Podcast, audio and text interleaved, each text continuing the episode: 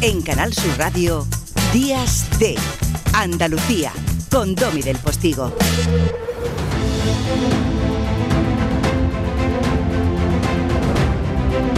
Bajo el cielo de Andalucía.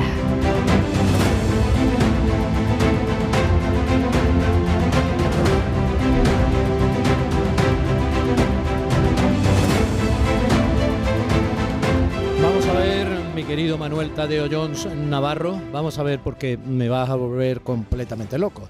El otro día estábamos eh, eh, intercomunicando por redes y tal y estaba saliendo mm, del Golfo de Nápoles, del agua.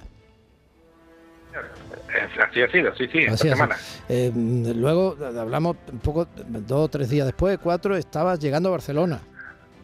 Exactamente, sí, el viernes a mediodía llegamos a Barcelona, sí. Hoy te estaba Zapico preparando un té aquí y tal y me dice que- estás en Tarragona.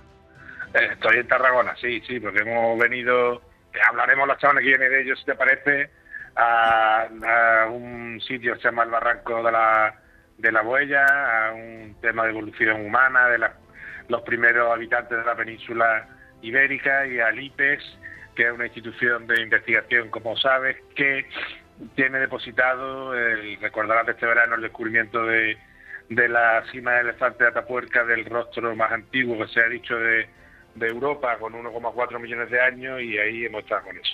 Pero eso la semana que viene hablamos de evolución. Esta semana Vale. de la ojalá del mar, claro. Vale, de todas maneras me valoras en exceso, yo no lo sé. Dices como sabes, con, con- con generosidad y con mucha educación, pero no, no lo sé, no lo sé.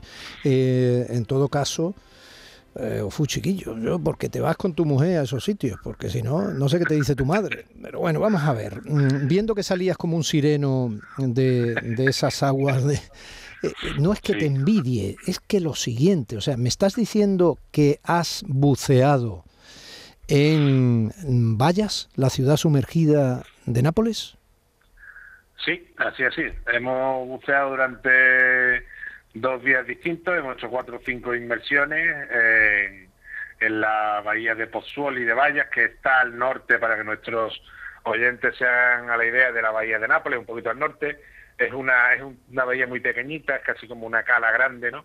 Eh, muy recogida, en la que en el fondo se encuentra parte de la ciudad de Vallas que se, que se sumergió por un fenómeno que se conoce en la geología como el bradicismo y que por no complicar las cosas es un fenómeno que se produce en, en- en zonas volcánicas donde hay cráteres y por bueno cambios de, de tensiones tectónicas digamos que los suelos se hunden por una parte y se levantan por otra no Mm. Eh, de manera que bueno pues los que en este caso estaban en la zona del mar en una zona donde además hay eh, baños termales dentro del mar es decir la corriente del- termal sale dentro del agua del mar y allí eh, estos romanos que eran muy listos pues construyeron eh, termas y baños para que bueno la alta sociedad romana los césares porque bueno vallas a fin de cuentas yo digo que era como la Marbella de la época no decir allí los césares todos tenían su villa y iban a pasar la- las vacaciones no Eh, con lo cual bueno es un sitio absolutamente excepcional y, y hemos tenido la oportunidad pues sí de estar filmando bajo el mar eh, los restos de estas villas no lo cual es una experiencia completamente recomendable que, que, bueno, eh, si bien bajar al fondo, sabes que tienes que tener un poco de formación Claro. y titulación como buceador, pero bueno, desde la superficie del agua mismo, con unas gafas y un tubo, eh, se pueden ver algunas cosas porque lo- eh, son fondos que están a 5 metros, 4 metros. Bueno, de No- hecho, de hecho se, 15 descu- metros, se descubrió por eso, ¿no? Porque una avioneta o algo así, de pronto desde arriba dijo, pero Sí, claro, veía como personas andando debajo, o sea, y eran Sí. y eran estatuas como la que estoy viendo, por ejemplo, en la página de National Geographic, que en 1969 se extrajeron, o sea, la estatua de, uno de los compañeros del héroe Odiseo, que lleva como un odre con vino para emborrachar al cíclope Polifemo. O sea, es, es asombroso.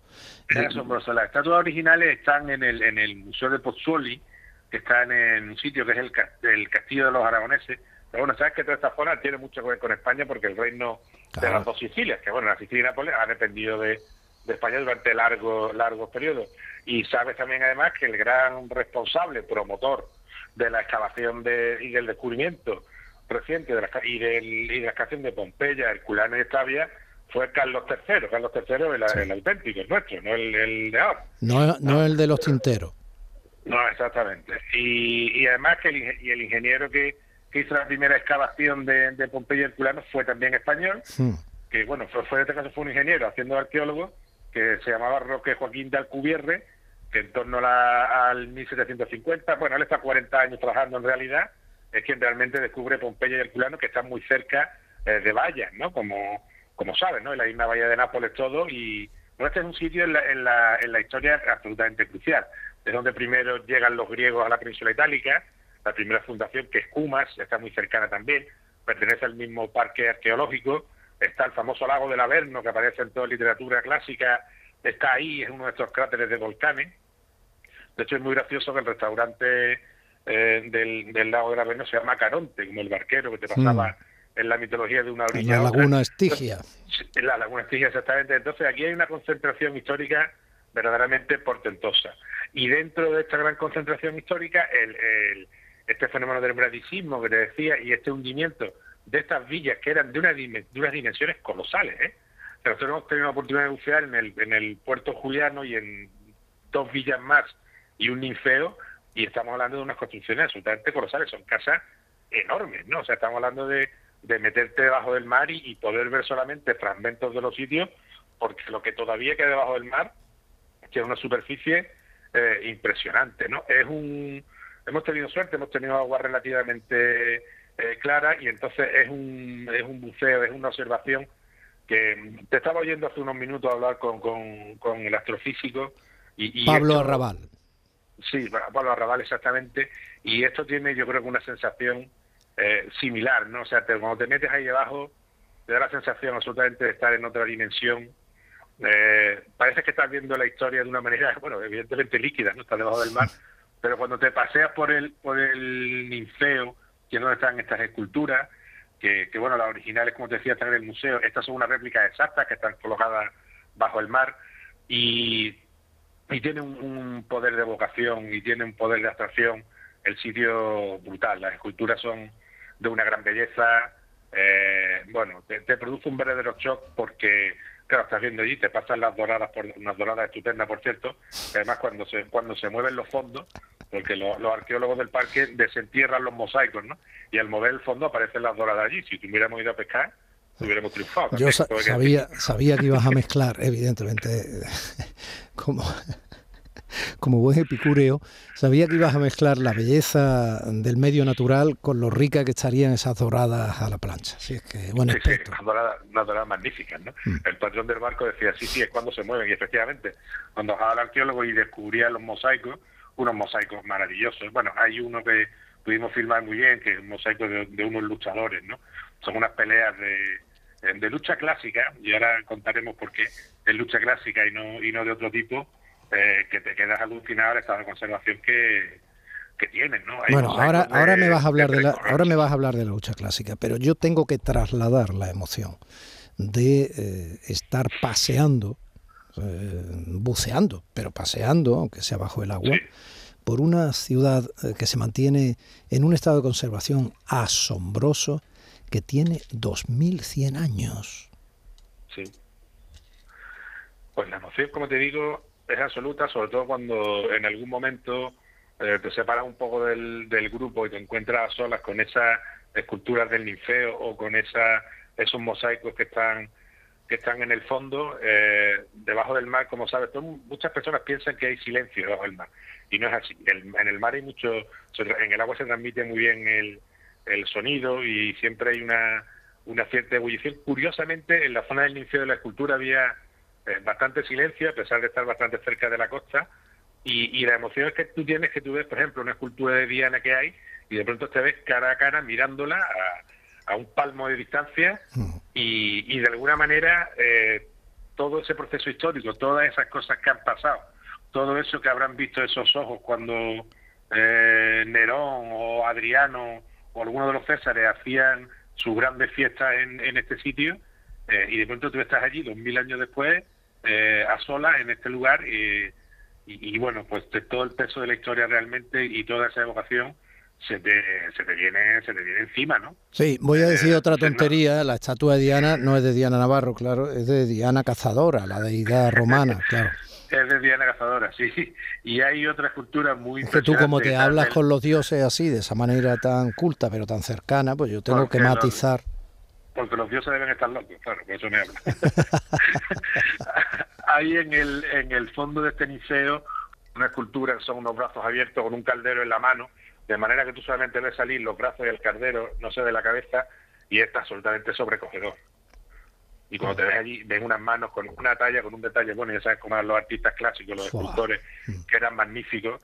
Claro, poder ver esto, que ya en cualquier museo, en cualquier sitio, una escultura de este tipo, ya impresiona mucho, pues claro, eh, verla paseando, como tú dices, casi volando, ¿no? Porque debajo del mar tú sabes bien que, el, Sí. que al, al bucear prácticamente Sí. se vuela, ¿no? Sí. Porque te vas desplazando de un sitio a otro con movimientos siempre cadentes, procuras no, fin, no mover, tienes que ir equilibrado, ¿no? Para no eh, caerte, para no darte un golpe, pues realmente eh, la sensación eh, es impresionante, ¿verdad? Y, y cuando ves además la dimensión, como decías bien antes, de, de las construcciones de estas villas, ¿no?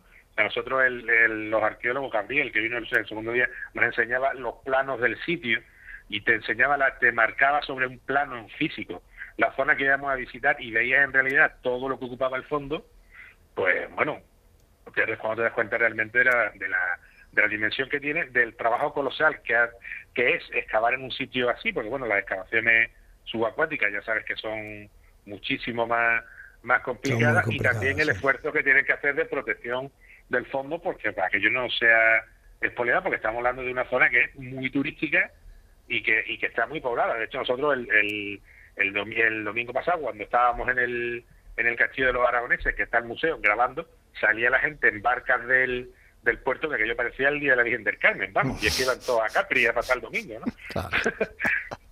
Bueno, volvemos a, a ese equilibrio delicado del que hablábamos el domingo pasado precisamente con el hallazgo de esa cueva de las Estegamitas o de la Maravilla Blanca en. Málaga, de la dificultad, pero al mismo tiempo el reto que hay que asumir, ahí tiene que estar la administración detrás, de preservar lo que es fundamental para el estudio de la evolución humana o para, eh, no sé, la, la protección medioambiental o de especies, etcétera, con la explotación que genera toda una economía alrededor. En el caso de lo que hablábamos de la cueva de las Estegamitas o la Maravilla Blanca, en la costa oriental malagueña, es una cementera.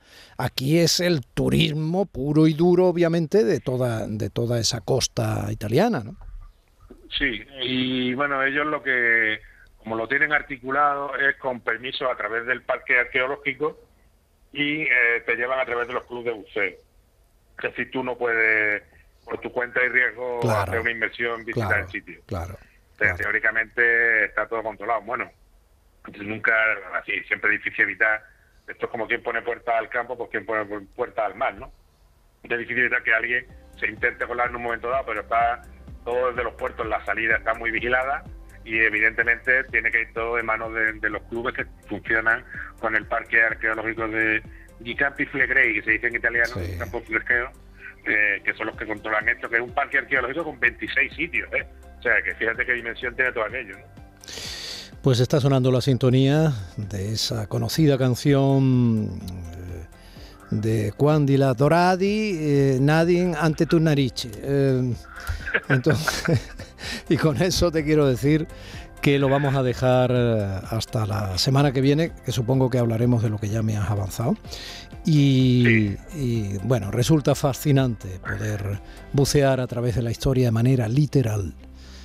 Contigo, Manolo, un abrazo. Un abrazo fuerte a todos los oyentes y a nuestro querido profe, que supongo que viene ahora, ¿no? Exacto, el maestro Gil de Galvez no viene, hoy no vas a tomarte con él aquí porque como tú estás fuera, está en Nihuela, en Sí, la está- provincia de Granada. fuera. Sí, sí. Gran pueblo, Sí, sí, sí. Y desde aquí oportunidad de estar este verano por ahí. estuviste grabando también y ya hablaremos de eso en su momento. Sí, ya hablaremos, ya hablaremos. Un abrazo y besitos a tu gente y a Carmen y a todos. Hasta ahora. Claro. Días de Andalucía con Domi del Postigo, Canal Sur Radio.